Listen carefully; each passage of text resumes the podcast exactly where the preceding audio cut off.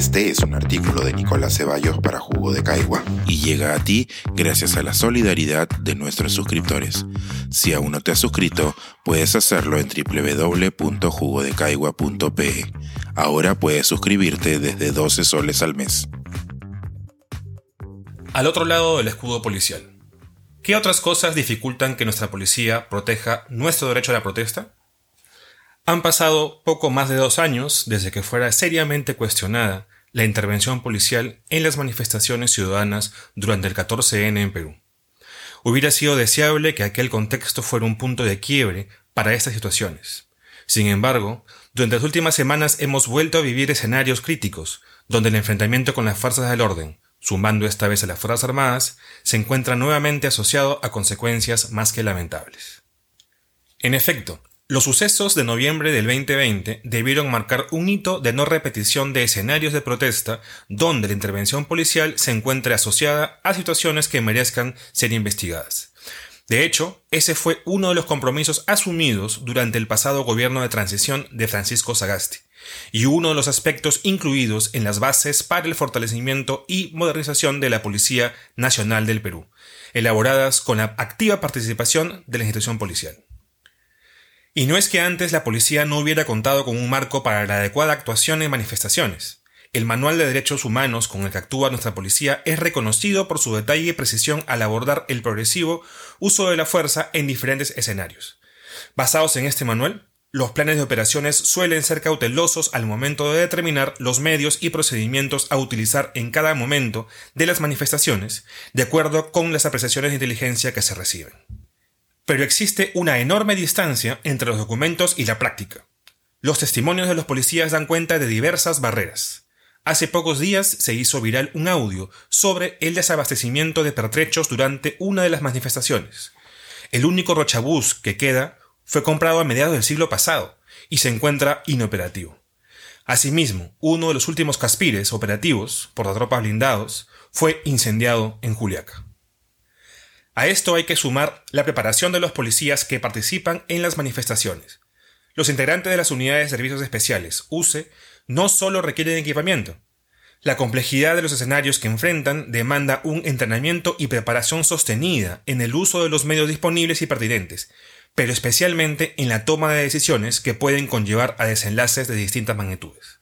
Al respecto, en varias de las conversaciones con policías, uno de los temas más críticos que aparece es la salud mental y el manejo del estrés de quienes operan en uno de los contextos más tensos y lamentablemente recurrentes de nuestra historia reciente. Todo esto se hace más complejo cuando, por necesidad del servicio, se debe disponer del personal de otras unidades no necesariamente preparados para estos fines. A pesar de tener una ruta trazada para mejorar estas condiciones, durante los meses que duró el gobierno saliente, la política seguida con la Policía Nacional del Perú solo precarizó las condiciones. La politización de las decisiones detrás de los continuos cambios en el sector interior y el comando policial, además de un sostenido mensaje de desprecios a las fuerzas policiales, hicieron imposible que se pueda poner en marcha iniciativas positivas para una mejor actuación de la Policía Nacional. Entonces, por más buenas intenciones y excelentes planes de operación que se pueda tener, la precariedad de las condiciones en las que se opera a veces escapa a las posibilidades del buen manejo policial. Esta situación no es justificación alguna para las responsabilidades inmediatas en el manejo de los conflictos y que deben estar siempre sujetas a fiscalización. A pesar de las precariedades, alguien siempre tiene el manejo de las órdenes que se siguen. Sin embargo, también plantea la necesidad de mirar responsabilidades a largo plazo. El objetivo debe ser siempre que el ejercicio de la protesta no decante en situaciones violentas con consecuencias lamentables. Y si las protestas son instrumentalizadas para fines subalternos, la labor policial debe enfocarse en separar la paja del trigo y evitar que esta instrumentalización deslegitime a las demandas ciudadanas. Bajo este incontestable parámetro, es necesario pensar qué medidas deben tomarse de inmediato para dar un giro de 180 grados en esta materia. Entre los diversos aspectos existen experiencias que van más allá del equipamiento y entrenamiento, algunas prácticas pueden integrar mecanismos que convoquen de manera formal y sostenida a entidades como la Fiscalía y la Defensoría del Pueblo, o a la misma sociedad civil en el seguimiento y monitoreo de las manifestaciones.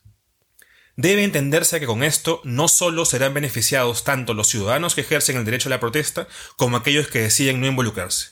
son también beneficiados los policías que participan en esos servicios, al contar con mejores medidas de protección física, psicológica y legal en sus intervenciones. Sobre todo, pensando en la necesidad de mantener la moral alta en el cuerpo policial y las relaciones constructivas con su comunidad. Pero también entendiendo que, cuando las cosas se ponen complicadas, la pita se rompe siempre por el lado más débil. En otros términos, el beneficio es general, si contamos con mejores medidas y mecanismos firmes para cautelar siempre el derecho a la protesta. Para muchos, estas ideas resultarán prematuras, pues aún nos encontramos en medio de la tensión.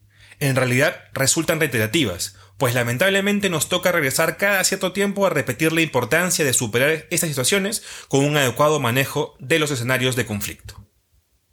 Si terminamos de aceptar que la policía es el pueblo choley, deberíamos preocuparnos de que tenga las condiciones adecuadas para cautelar el derecho a la protesta. Pero tal vez lo más necesario en este aspecto pasa por entender que los conflictos políticos requieren soluciones políticas, que por más que la policía debe intervenir para cautelar el derecho a la protesta, la solución nunca será policial, sino política. Casi medio centenar de peruanos muertos y los cientos de heridos entre civiles y policías en estas últimas manifestaciones deberían ser un definitivo llamado de alerta para todos nosotros. Pensar, escribir, editar, grabar, coordinar, publicar y promover este y todos nuestros artículos en este podcast cuesta y nosotros los entregamos sin cobrar.